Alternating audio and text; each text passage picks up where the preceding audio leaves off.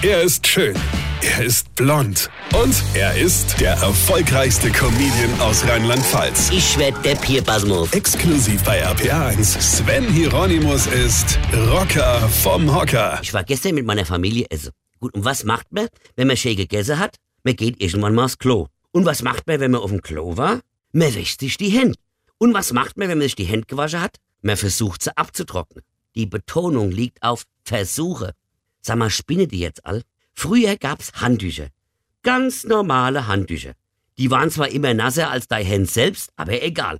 Dann gab's die Handtücher auf der Rolle. Super. Da konnte man sich auch ganz normal die Hände abtrocknen. Dann kamen die Papierhandtücher.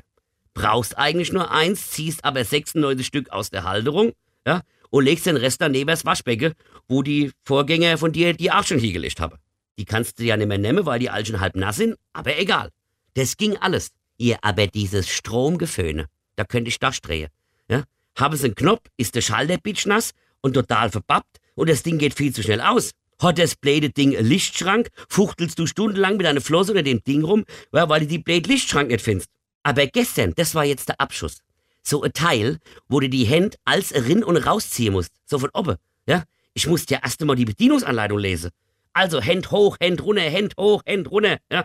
Zwischenzeitlich hast du dir komplett alle Fingernägel abgebrochen, die jetzt gesammelt da unten in dem Teil drin hängen. Das Scheißding geht nicht. Am Schluss habe ich doch wieder mein Hand an meiner Hose abgetrocknet. Und die war dann so nass, dass ich sie ausgezogen hab und als Handtuch hingehängt. Weine kennt dich, weine. Sven Hieronymus ist Rocker vom Hocker. Tourplan und Tickets jetzt auf rpr1.de. Weine kennt dich, weine.